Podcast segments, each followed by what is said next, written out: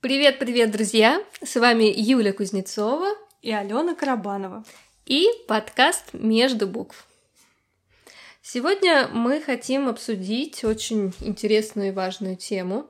Это трудности обучения. А, в прошлых подкастах мы поговорили о том, вообще как, в принципе, выбирать э, обучение, о том, как учиться, о том, нужен ли для этого преподаватель или можно учиться самостоятельно. Ну и, в принципе, обсудили такую глобальную тему, как творческое обучение и возможно ли научиться творчеству. Мы пришли к выводу, что творчеству действительно научиться можно, но когда вы входите в этот процесс, то есть когда вы уже выбрали курс, когда вы решили, чем вы хотите заниматься, вы его купили и курс начался, вот тогда начинается очень много интересного. Ну, помимо того, что э, для вас начинается действительно очень большая работа, она может быть сопряжена с некоторыми сложностями, которые ну, как правило, мешают обучению, и очень часто именно из-за них да, мы как бы обучение забрасываем. Первая из таких э, сложностей это время и силы. Да, это, наверное, я как преподаватель слышу чаще всего, что мне не хватило времени, у меня не было сил, там появились какие-то внезапные дела, что-то случилось. Ну, в общем, как бы вот эта вот нехватка времени и сил является одним, наверное, из э,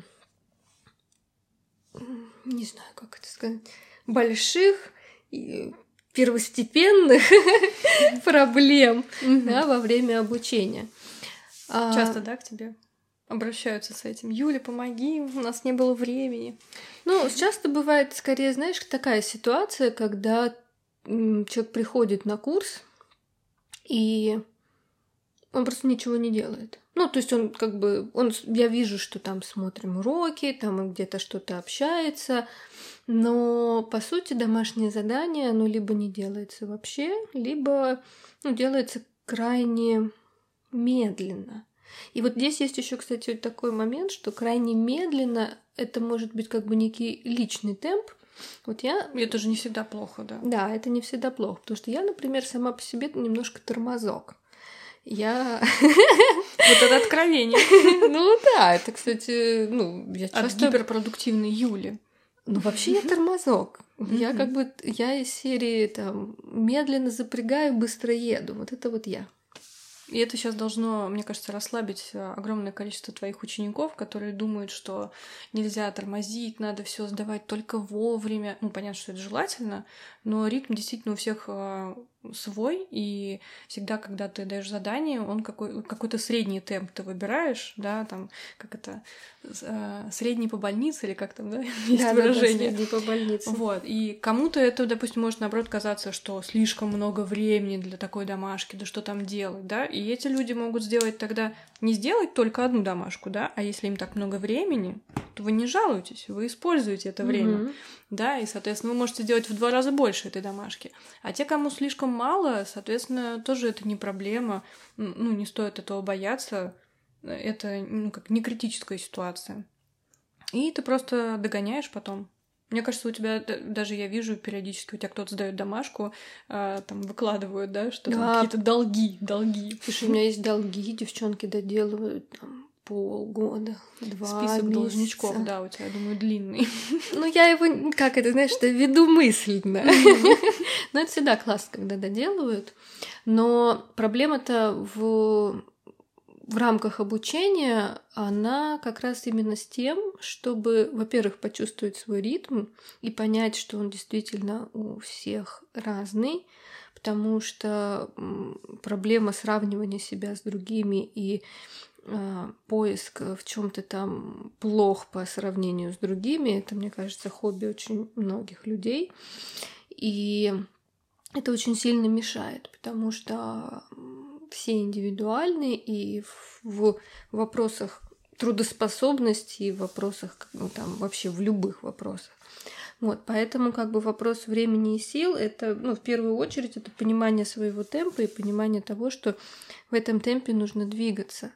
И онлайн, например, курс хорош тем, что можно посмотреть в любое время урок, можно в любой момент сделать домашку и потом ее сдать, потому что нет какой-то фиксированной даты, что вот только сейчас. Но это сложно, потому что когда ты смотришь урок, хочется делать сразу, а сразу может не быть времени и сил. Но поэтому как бы мы начинаем заниматься самоедством, особенно когда у нас накапливается какое-то количество уроков, которые уже не сданы, да, должков, и, должков, да, которые начинают на тебя давить, и вот в этот момент легче бросить, чем начинать разгребать эту кучу, потому что э, ментально в голове представляется, что это какой-то неподъемный груз. Вообще ты никак... И вообще так стыдно еще же. Ой, стыдно это, да, всегда. Вот, что ты никогда вообще этого не сделаешь, и, и, и как бы и, не и что на самом деле ты уже настолько все просрочил, что э, приход... ну, что тебя там уже и не ждут, скорее угу. всего. Да, то есть это как раз вот, но это все заблуждение, все то, что мы на самом деле сейчас перечислили, это вообще заблуждение, это какие-то э, конструкции нашего мозга, которые очень любит нас оправдывать и очень любит э, выстраивать стройные концепции того, почему бы нам не делать то или другое. Оправдание. Оправдание, да. Нашей а... беспечности. Но это не беспечность. Слушай, если сейчас переходить э, не в рамках обучения... Это может быть и беспечность. Есть, допустим, ты просто смотришь, как у тебя копятся долги, угу. у тебя есть время, но ты его используешь на другое. Но я считаю, что не так. Я, так. я считаю, что если взять нашу жизнь вообще, там нас, психологию, все, все, все, все вот это взять, угу то корень вот таких вещей, он лежит в том, что мы боимся перемен. Мы не хотим перемен. Мы не, так. Мы не хотим. А, есть фраза, которую все знают и которую я очень люблю, это зона комфорта. Да? То есть mm-hmm. зону комфорта почему-то воспринимают как нечто хорошенькое и комфортненькое. Но застойное болото, в котором не знаю, ты можешь находиться, заниматься саможалением, самокопанием и очень комфортная зона. Да, и понимать, что твоя жизнь и вообще все, что тебя окружает, полный отстой, ты так не хочешь. Это тоже очень комфортно, mm-hmm. потому что это уже, там, не знаю, 10 лет с вами, вы знаете, как это, вы знаете, что происходит, и как на это реагировать, и, и так далее. То есть э, ты знаешь уже, как э, не делать домашку и не отвечать за свои поступки, и типа и нормально. Да, ну, пошел и... купил курс, и, пожалуй, и просто как потом, лежит. да, э, со своей совестью договориться по этому поводу. Вот. А если вы начинаете делать что-то иначе, ну, как бы, как только вы начинаете делать что-то новое, что-то другое, что-то, чего вы раньше не делали, то ну, как бы вы, вы рискуете перейти из зоны в комфорта что-то неизвестное. Нечто, да. Нечто неизвестное. неизвестное. Угу. И тут происходит интересный момент. У мозга начинается паника, и у, в принципе, вашей эмоциональной системы начинается паника. Там потому нейронные что... связи такие, о боже, о боже, как, где их найти, как связаться, да, что делать? Потому что серия, а мы не знаем, я не знаю, как действовать в этой ситуации я не знаю, э, как действовать в ситуации, когда я сдал домашку, и мне сказали, блин, ты крутой. Типа, боже мой, что делать? Ну, можно ее больше никогда не делать, в принципе. Ну да, это как бы вернуться обратно. Да, да, да. Вот, поэтому мне кажется, что вот всякие такие вещи, когда мы что-то систематически делаем или не делаем, это все-таки вопрос нашего личного комфорта и изменения жизни потому что новое всегда приносит что-то новое и, и, и перемены, которых мы все боимся. Уговорила. Говорила? Все. Ну, такой небольшой автопчик. Собственно, время и сила, да, это то, что чаще всего не рассчитывается, когда, ну, невозможно рассчитать, когда ученик приходит учиться, да, и с этим есть проблемы нехватки – а нехватка может быть, во-первых, из-за того, что непонятно, да, откуда взять, ну вот как если вернуться, да, что а, в нашей жизни появилось что-то новое. Угу. От чего придется отказаться, чтобы это впихнуть? Да, что как бы время-то у нас фиксированное, сила у нас фиксированная, а тут появляется что-то новое. И, соответственно, нужно от чего-то уходить, от чего-то отказываться, и вместо этого вклинивать какую-то новую деятельность да, и новые какие-то ощущения, впечатления. И чаще всего об этом не думают. То есть кажется, что ну как-то там я как-нибудь простроюсь. разгребусь. Да, как-нибудь разгребусь, это как-нибудь не происходит, и потом, а, собственно, и начинается снежный ком начинает катиться. Угу. И... С которым потом сложно уже справиться очень. И, собственно, напрашивается вопрос, а как быть-то? Откуда ну, это все взять? Конечно, ну мы, да, окей, мы понимаем, что вот такая трудность. И эта трудность, она, ну, как бы есть всегда, независимо ни от чего. А, а как быть в этой ситуации? Ну, во-первых, мне кажется, надо попробовать хотя бы э, правильно, хотя бы попытаться правильно его рассчитать. Э, например, никто никогда не думает о том, что, ну, то есть у тебя написано, например, занятие э, там занимает ну, там, полтора часа, например, да? Ты такой, хорошо. А, домашка у меня будет занимать, ну, два часа, например, да, и ты никогда не, ну, то есть там чистого времени, например, да, заложено или там 40 минут, но ты никогда не думаешь, а, что тебе надо сначала раскачаться, что тебе надо подготовить материал, все это разложить, еще решить какие-нибудь попутные а, вопросы, пока ты идешь к столу, вот, всех а, родных куда-нибудь раскидать по сторонам, чтобы они тебя не теребили. Ну, это уже ты так говоришь, мне уже не хочется делать никакую домашку, слишком, слишком тяжелый Почему? процесс. Нет, но это на самом деле кажется тяжелым, а по факту это, в принципе, мне кажется, это обычная история, с которой мы сталкиваемся. Ну, это же поначалу, то есть есть, когда ты только входишь в процесс, для тебя это все еще новое. А потом это все, э, ты, во-первых, уже ощущаешь это время, сколько ты будешь тратить, да, то есть ты примерно плюс-минус понимаешь, сколько ты вкатываешься в процесс, сколько ты из него выкатываешься. Вот. И родные уже поняли, что тебя можно не трогать в, это, в этот период и дать тебе спокойно работать. Поэтому, ну, первые там несколько занятий, мне кажется, хорошо бы это понимать, что не обойдется там полутора или тремя часами. Сколькими? Ну, полтора часа, например. Ну, я не знаю, сколько у тебя занятия длится. Полтора часа? Нет, э, в зависимости от урока. Самый длинный урок длится 40 минут, а вот. так 15.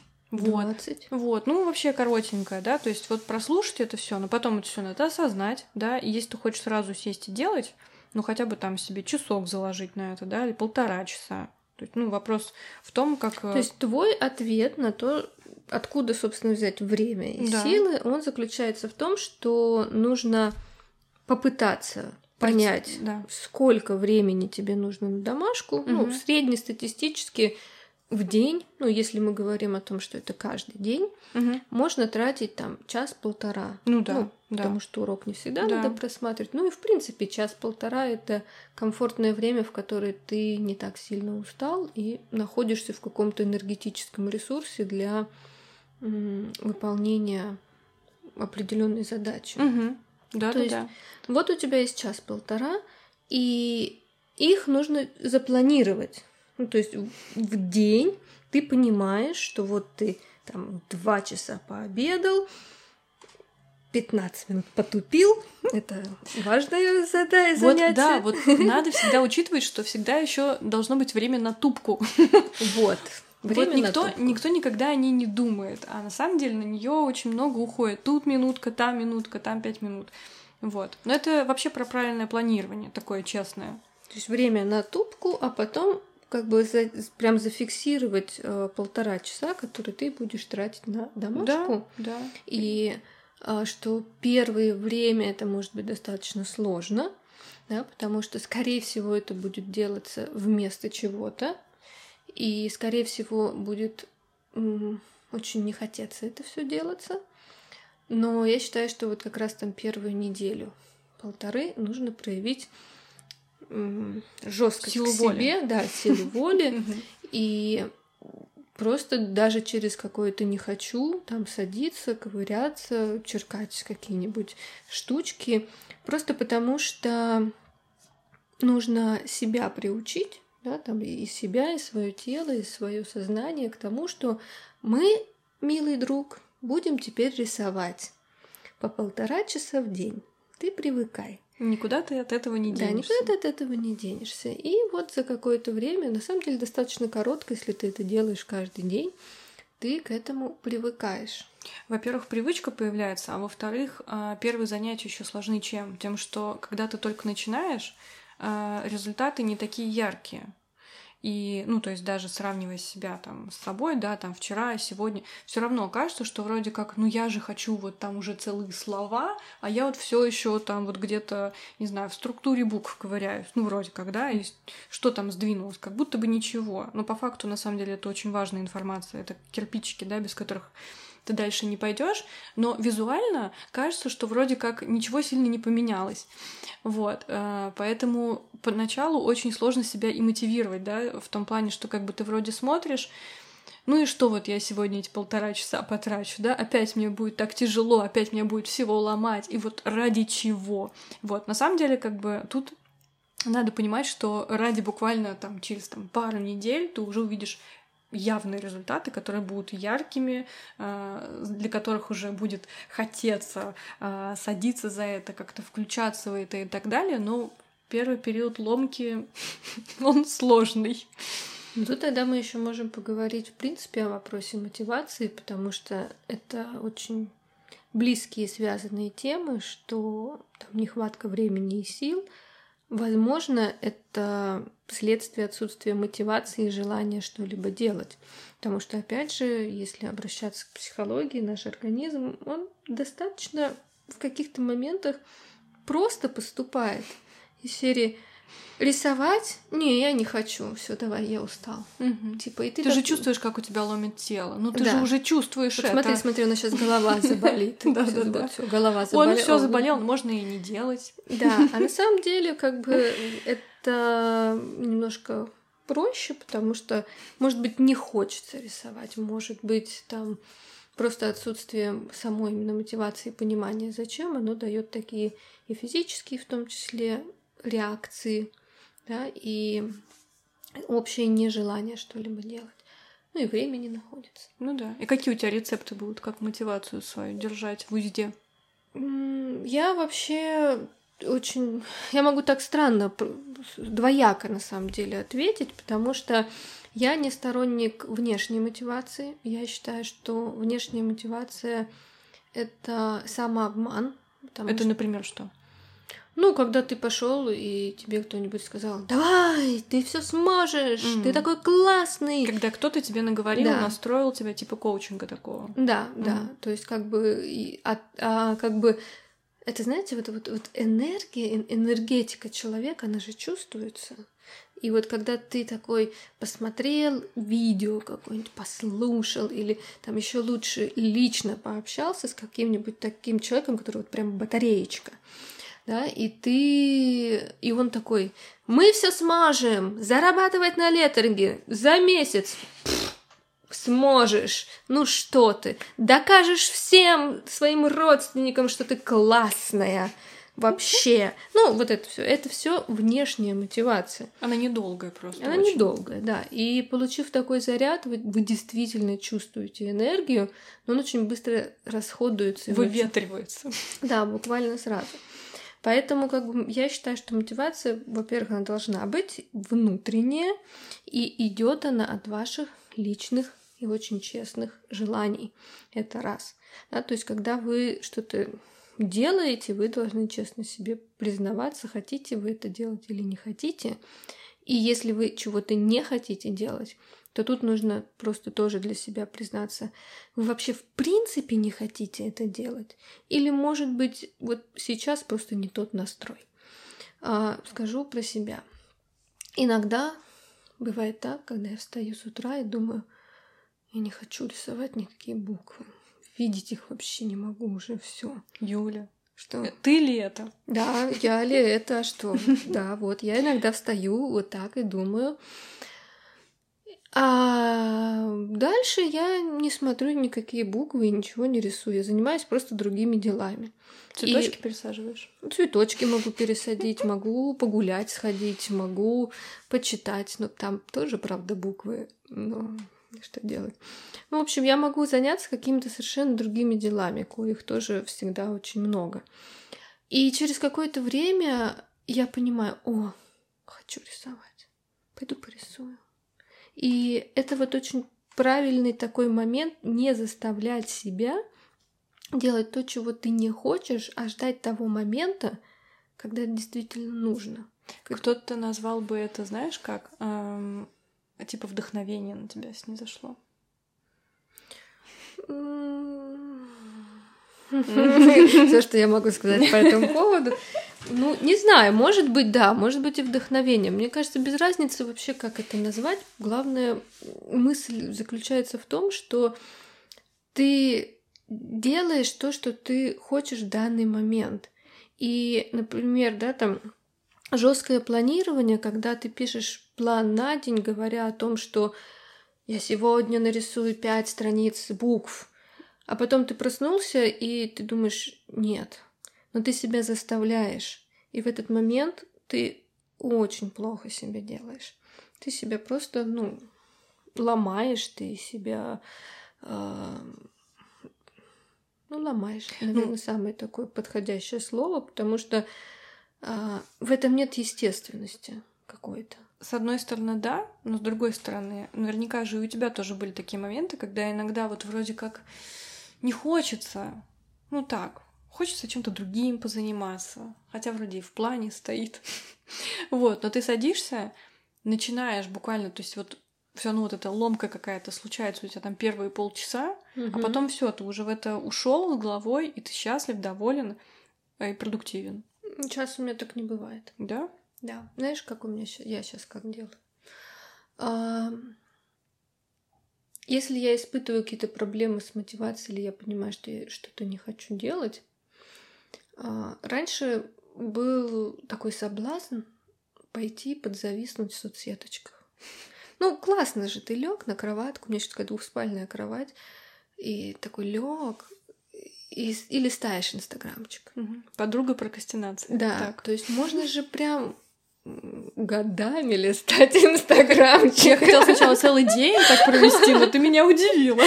Ну правда, ну можно же годами листать инстаграмчик и вообще ничего не делать. Лежать на печке, да, при этом. И балдеть. Вот. И я перестала так делать. Ну, то есть у меня есть тоже, у меня есть фиксированное время, когда я листаю инстаграмчик. Обычно это после обеда.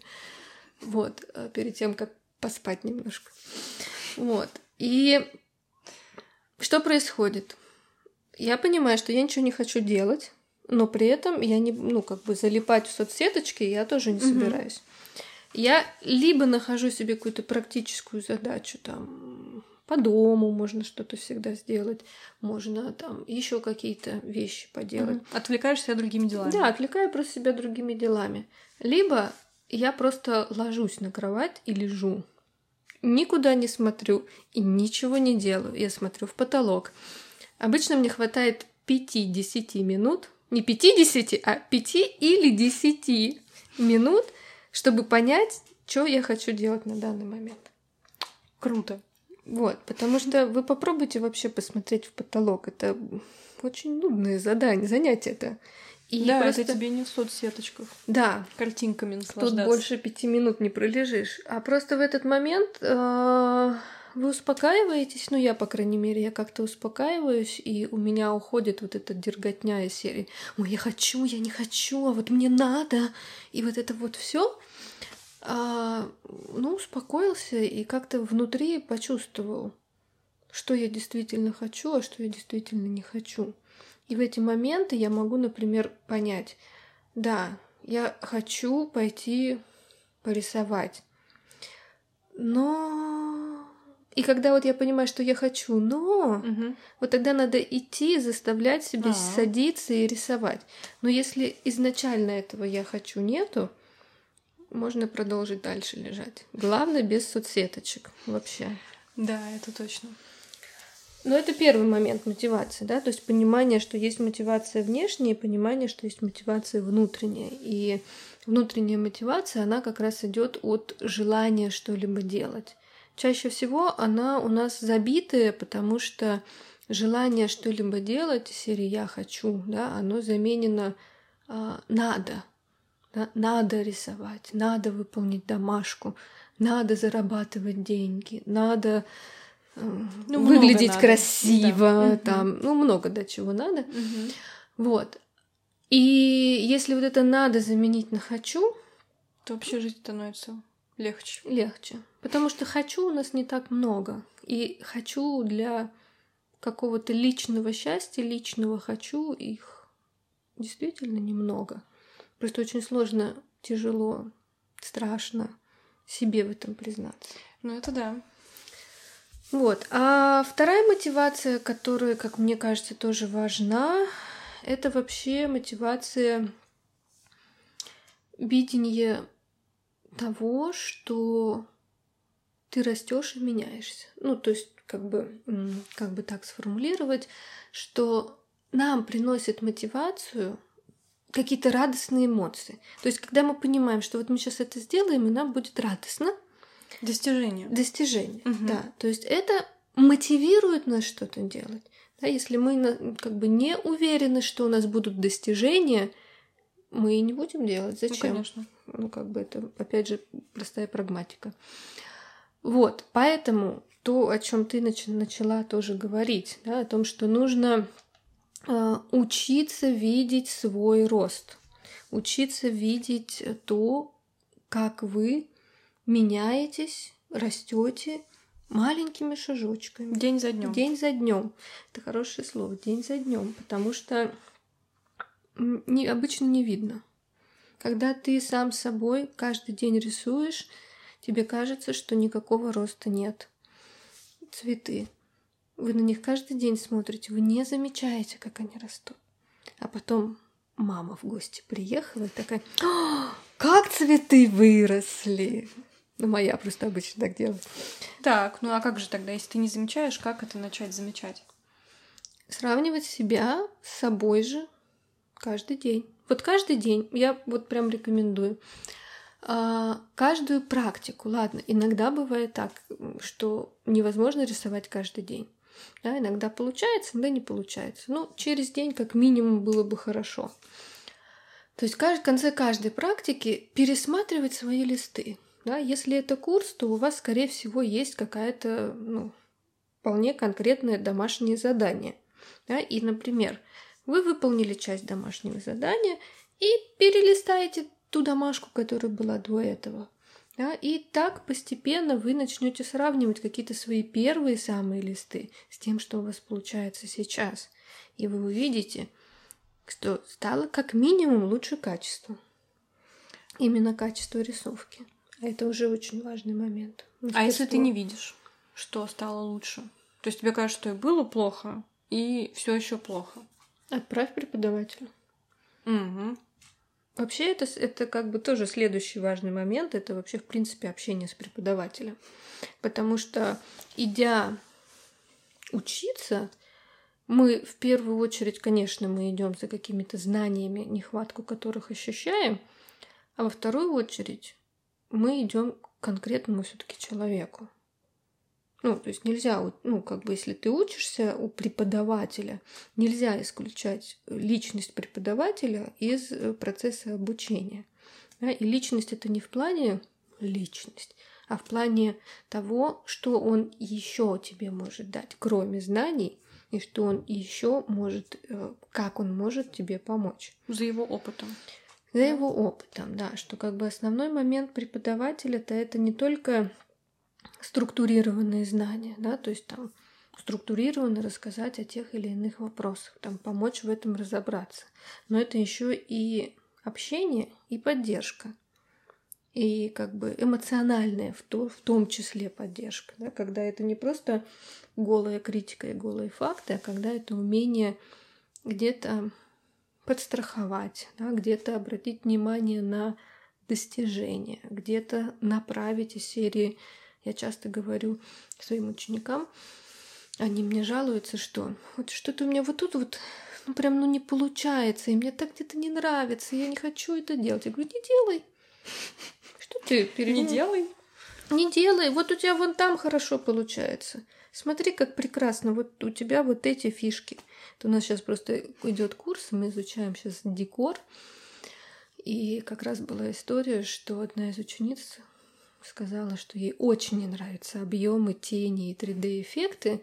Она прям их не понимает физически, как это можно вообще построить, но при этом у нее потрясающая 2D-графика. Ну зачем тогда мучить себя? И вот это то, зачем нужен преподаватель. Он не должен вас мучить знаниями, которые вам, по сути, будут ну, в данный момент не нужны, а он должен вас направить туда, где у вас получается, и там в этом поддержать. Поэтому, если вдруг э, вы, сравнивая себя с собой, да, сравнивая какие-то, понимая какие-то там работы и так далее, а, не видите своего роста, спросите своего преподавателя.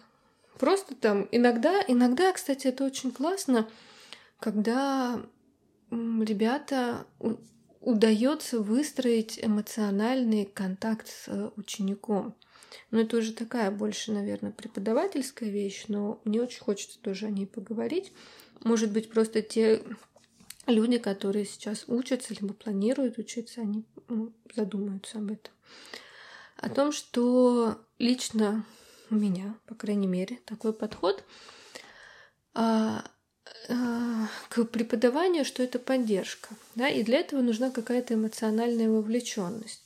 Когда это офлайн режим, это получается само собой, потому что ты видишь человека, ты его как бы, ну, по крайней мере, я, да, у меня высокий уровень эмпатии, я чувствую, что что-то он грустненький, или там, не знаю, что-то вот, что что-то где-то не так, или что он там так робко показывает свою работу, да, то есть это чувствуется.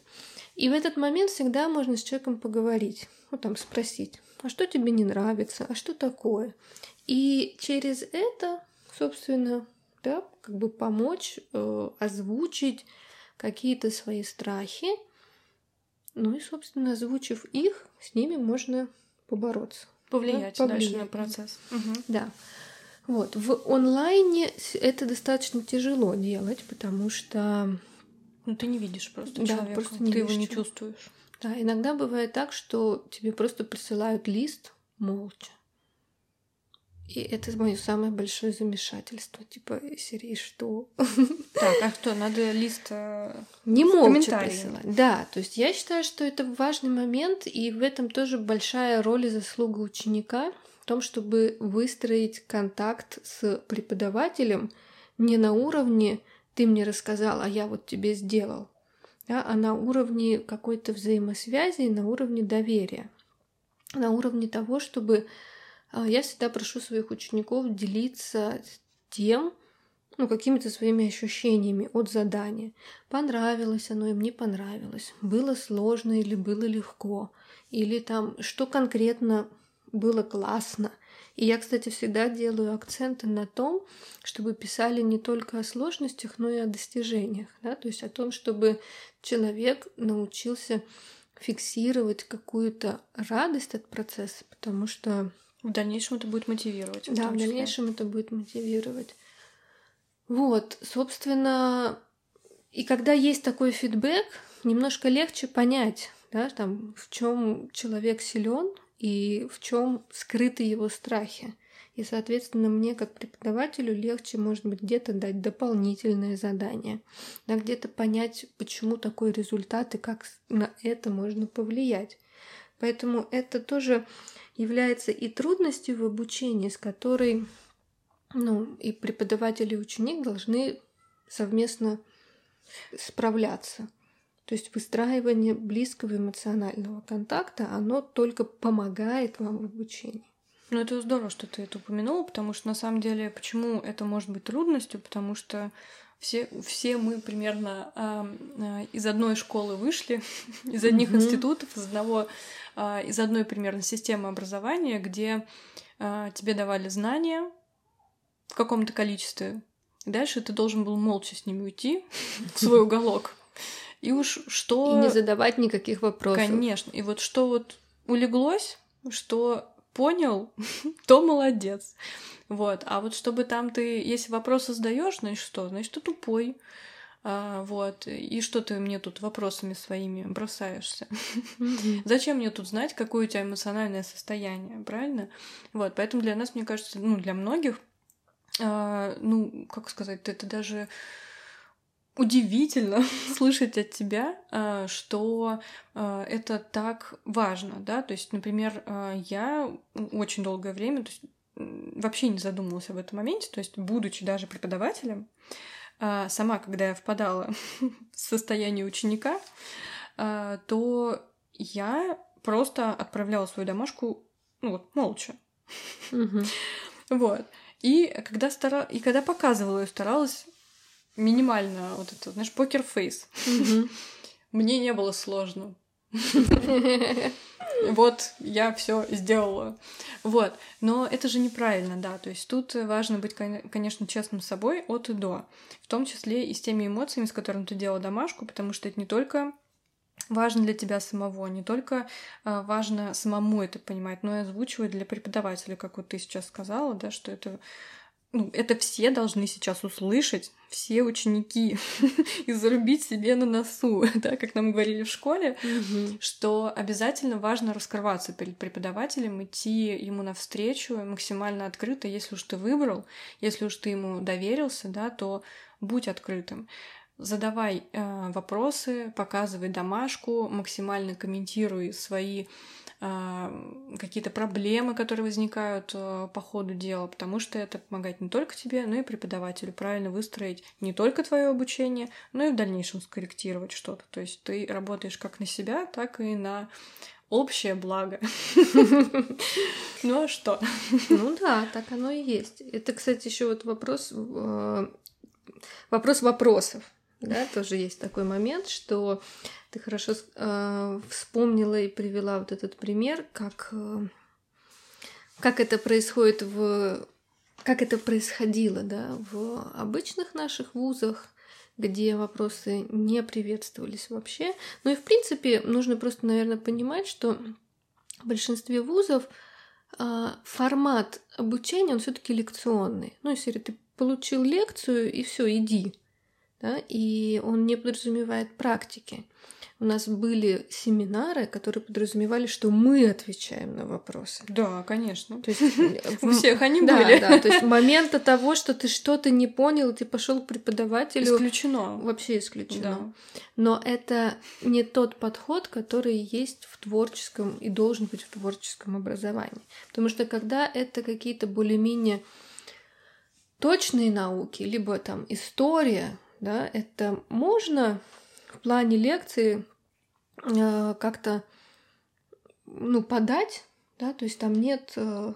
Мне кажется, любой процесс обучения, честно говоря, вот я сейчас думаю даже про историю, про какие-то mm-hmm. точные науки, не будешь спрашивать, не будешь э, делиться своими мнениями, так это все и будет э, стоять на каких-то, знаешь, фактах э, непоколебимых, и ты никогда не узнаешь чего-то больше, да, того, что стоит за этим фактом. То есть ты всегда будешь так, угу, ага, ну хорошо, это мы запомнили, это понятно. Да, я просто хотела провести, знаешь, такую mm-hmm. аналогию, что у нас у всех есть некий сложившийся паттерн, как надо учиться, который мы приобрели в школе и в институте. И этот паттерн не подразумевает ни инициативы, ни вопросов вообще. То, что самое, ну, я вот, кстати, не помню такого в своей школе, у нас никого не ни над кем не глумились за какие-то вопросы. И если какой-то вопрос был, то обычно ну, как-то мы его задавали, и там фразы серии «что ты тупой», там, или еще что-то не понял, или что такое у нас никогда не было. Ну, я, по крайней мере, этого не помню. Но подразумеваю, что, может быть, где-то это было и как-то это отложилось, но все равно паттерн сиди, не спрашиваю, но у меня есть, да, хоть это не, не было так жестко. А сейчас, когда вы уже в сознательном состоянии, да, в сознательном возрасте идете учиться, во-первых, формат обучения туда, куда вы идете, он совсем другой, и он подразумевает совершенно другой паттерн обучения. Он подразумевает, что вы идете учиться. Вам нужны знания. Вы выбрали этот путь. Вы выбрали этот путь. Соответственно, на курсе а, может быть много разных людей с очень разным бэкграундом. И преподаватель, как бы он ни старался, он не может дать на 100% унифицированную информацию, чтобы все максимально все поняли. Да? У всех разное восприятие, все даже слышат немножко что-то по-разному. Поэтому, опять же, задавая вопросы, вы очень сильно помогаете преподавателю. И вы очень сильно помогаете себе и группе в целом. Даже если этот вопрос кажется очень глупым. Ну, то есть обычно что останавливает? Глупые вопросы. Что я сейчас скажу, все будут... Все будут смеяться. Смеяться. Думать, что... что ты тупой. Да. Но... Что пришел-то вообще, да, такой тупой? Да. Но, как правило, кстати, у нас есть в чате конкурс на самый глупый вопрос. Это у нас такой конкурс, э, которым я стимулирую ребят на первых порах задавать вопросы, потому что они боятся. Ни один вопрос, который мне задали с претензией на то, что это самый глупый вопрос, не оказался по итогу глупым. Потому что где-то мы можем, я могу апеллировать какими-то терминами, которые вы не понимаете. Я могу как-то выразиться излишне поэтично, и вы тоже можете этого не понять. Да? И, и это нормально. И это нормально, конечно. И нет ничего страшного, когда вы что-то спрашиваете. Но это может быть очень большой трудностью в обучении. Во-первых, для не только для преподавателя, но и для вас самих. Потому что один маленький вопрос, одна маленькая непонятность где-то в начале в дальнейшем приводит к какому-то большому непониманию. И если, например, там вы не поняли, что такое слово интазис, Сейчас я поругаюсь какими-нибудь словами, которые обычно мало понимают. Или там вы не знаете, что такое процесс стилизации. Ну, вы, может быть, что-то знаете абстрактно, где-то вы это понимаете, да? Но не поняли до конца, например. Да, то есть это может стать проблемой. Соответственно, у вас начинает работать следующий момент. Вы чего-то не поняли, вы считаете себя глупым, у нас падает мотивация, ну у и нас дальше можно отсутствие времени и сил, ну и все, можно не учиться, я бездарность. Э, Это не мое. Да, все. И что происходит потом? Мы выбираем себе новый, э, как бы новое направление. Мы идем учиться акварели. На те же грабли. На акварели, те же грабли да. в итоге. И получаем то же самое. Да. Поэтому как бы это такой универсальный момент, умение задавать вопросы и стыд и позор вообще тому преподавателю, кто вас припозорит за заданный вопрос. Вот, вот реально, это можно, мне кажется, э, я, мне кажется, аж голос повысить. Ну, я просто, это меня очень сильно возмущает. Ну, как бы, если вы задали вопрос, и вас кто-то поднял на смех, поверьте, это проблема в нем. Да, ну, насмех точно, это проблема в преподавателе. А, слушай, но тут есть всегда же еще крайность, да, то есть тут очень э, важно Э, не уходить. Ну, то есть здорово, мы побороли проблему стеснения, побороли проблему вот этого э, самокопания излишнего, да, недооценки себя, и мы набрались этой инициативы. И смелости, вопросы. да, да. задаем вопросы. Э, не глупые, как оказывается.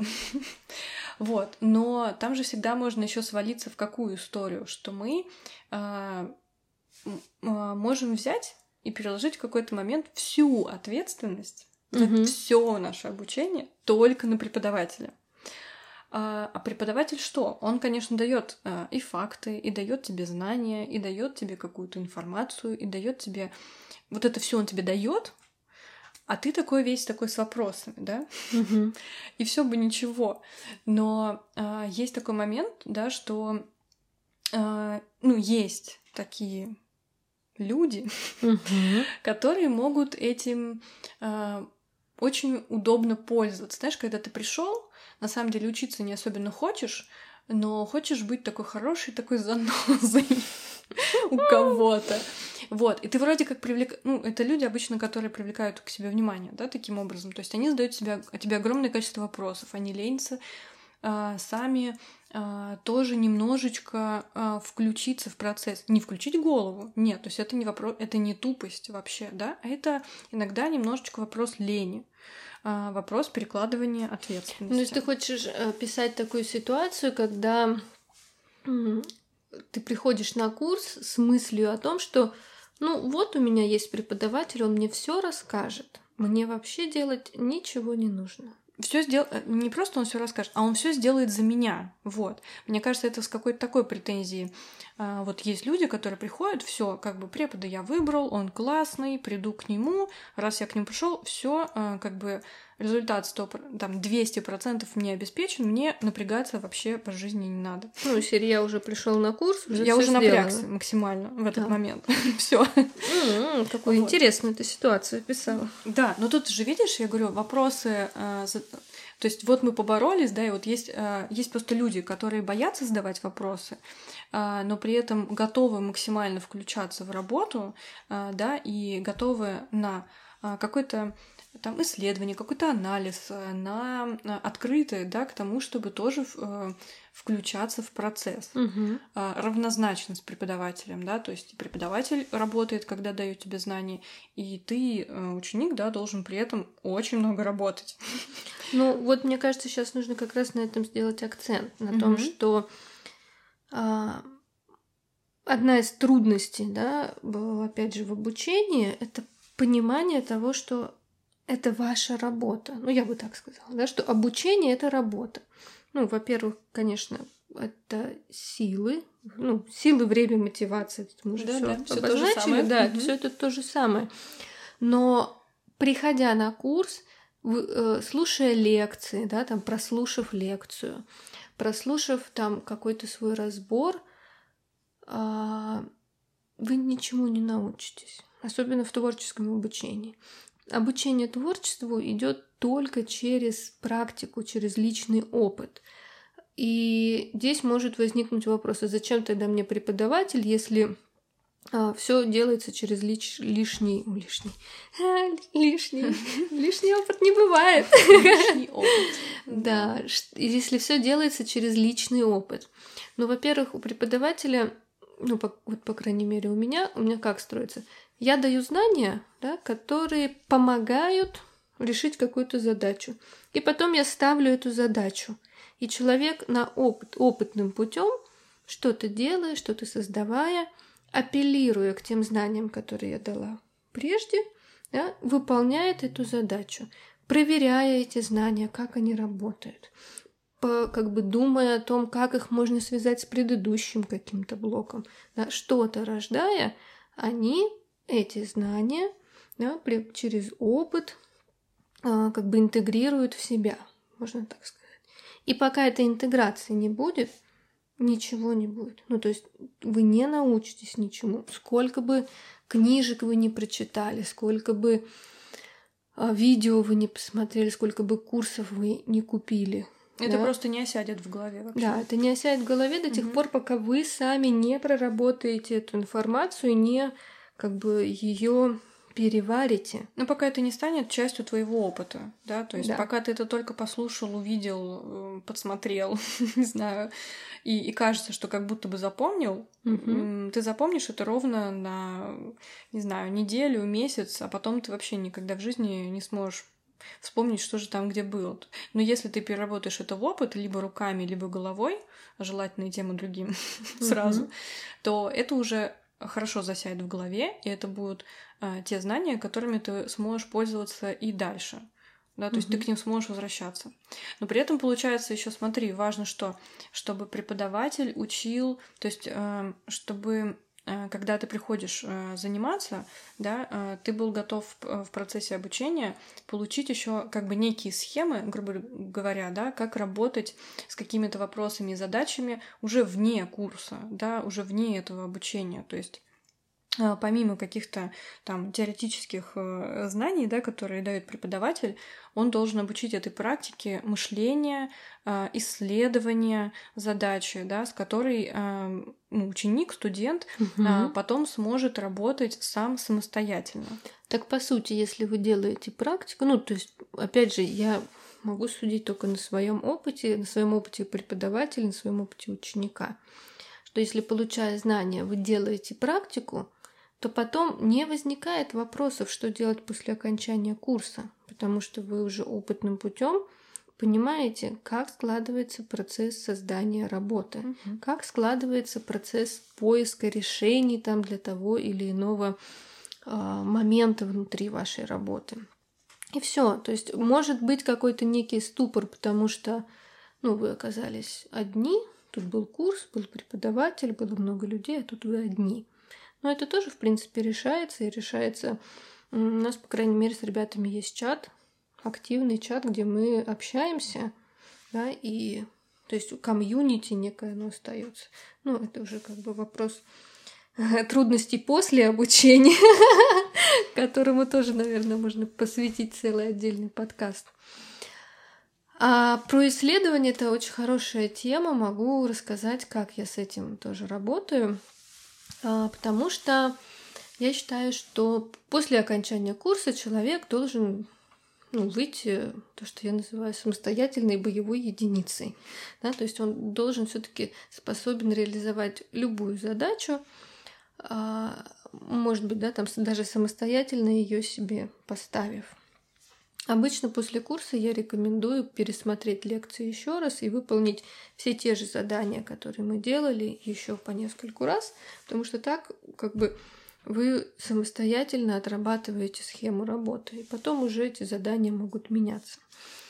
Но тем не менее, да, то есть мне важно, чтобы человек не просто повторял за мной из серии «Смотрите, мы сейчас будем делать вот такую картинку, она рисуется вот так, вот так, Нет, даже вот не так». так, да? А мы берем листочек, А, ну берем да. карандашик, сейчас мы его ведем туда. Да, И Два ты- сантиметра отмерили, три сантиметра отложили. Да, и вот это клонирование одних и тех же работ и одних и тех же подходов.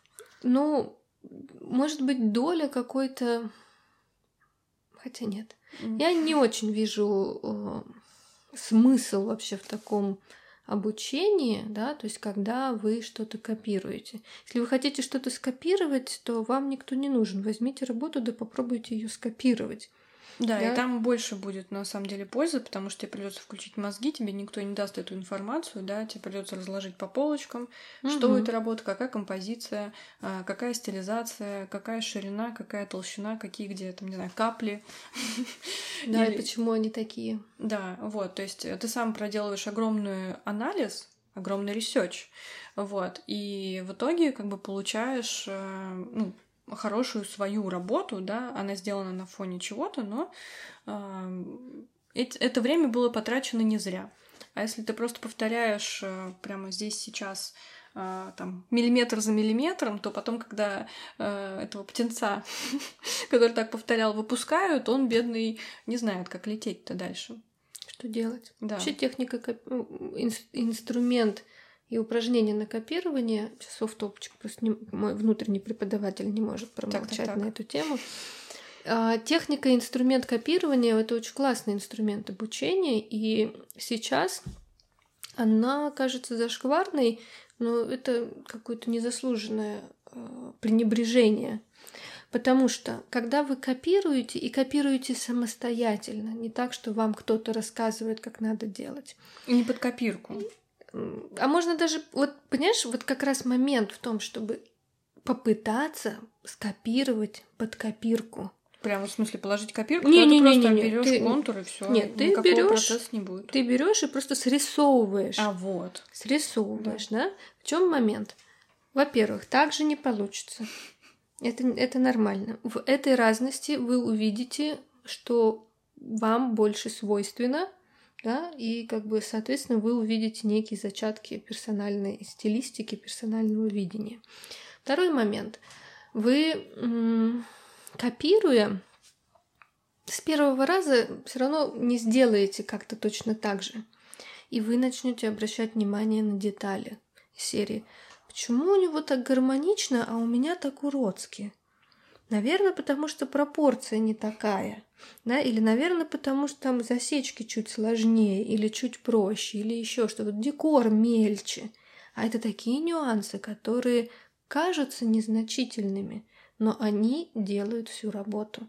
И вот как раз э, практика копирования, оно дает понимание этих нюансов и- и того, насколько маленькие штучки в целом влияют на работу. Угу. Такое Всё. осознанное копирование. Да, внутренний преподаватель угу. высказался.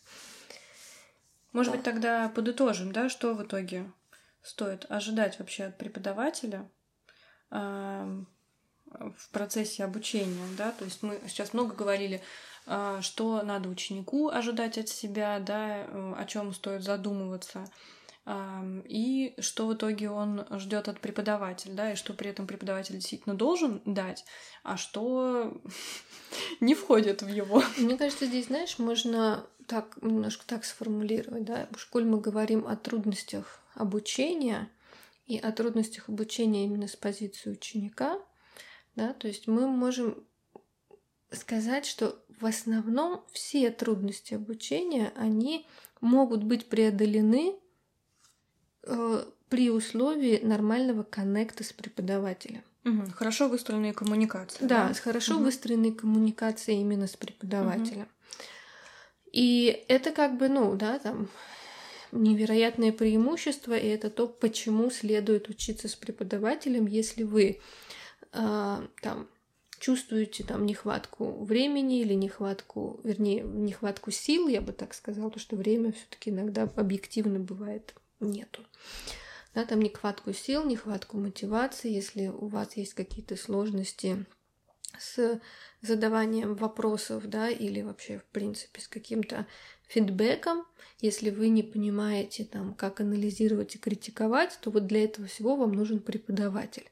И он вас учит не на уровне «я так сказала», вот, а на уровне а, диалога и на уровне совместного анализа, что по итогу, после окончания курса, вы должны уметь не только ну, там, да, рисовать, не только разбираться а, в шрифтах, в их построении, в композиции, да, там, ну, в зависимости от чего, о чем этот курс, но и работать с информацией, да, то есть делать какое-то исследование, делать research.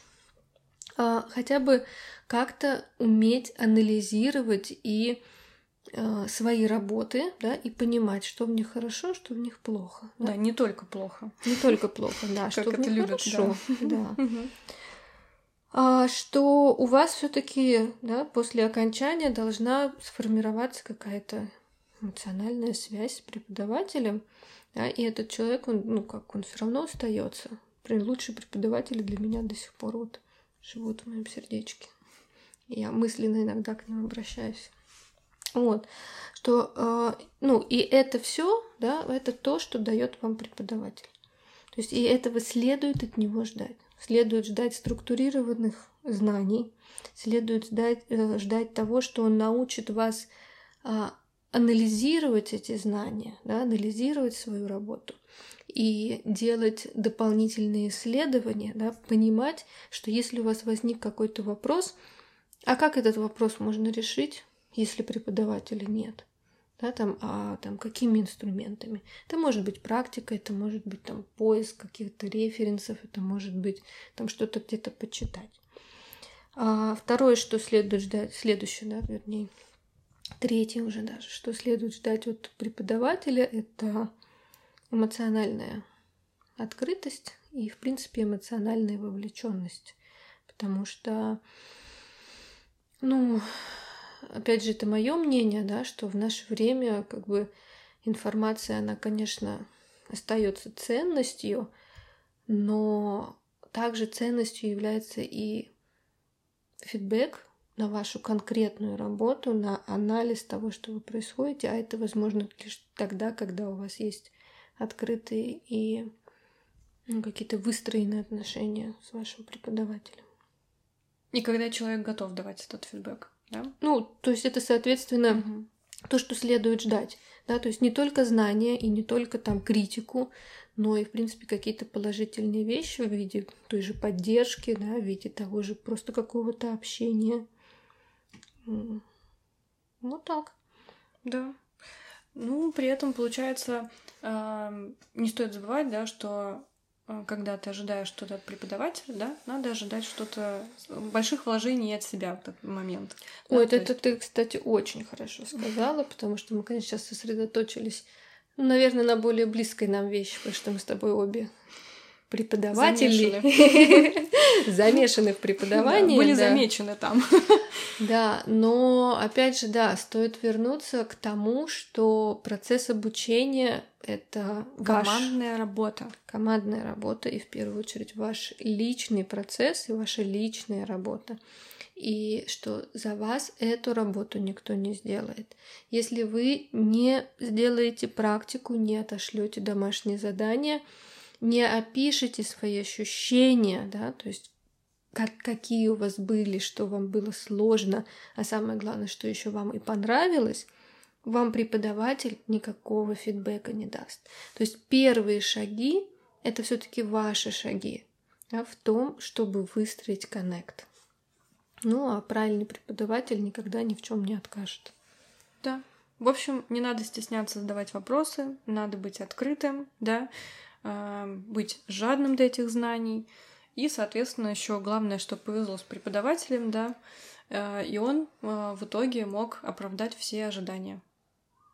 Ну и тогда, собственно, не будет никаких трудностей в обучении, да, ни с временем, ни с силами, мотивацией, вопросами, ответами, а, идеализацией там домашнего задания и так далее. Да. Вот такой сегодня у нас получился подкаст. А, я надеюсь, вам было интересно и полезно, и мы смогли ответить а, на вопросы. На вопрос, главный вопрос нашего сегодняшнего подкаста – это какие бывают трудности в обучении. Ну и самое главное это то, как их преодолеть. преодолеть, потому что все это действительно преодолимо при условии просто вашего желания что-то изменить в своей жизни. На такой прекрасной философской ноте мы заканчиваем наш подкаст. Я желаю вам хорошего дня и пока-пока. Пока-пока.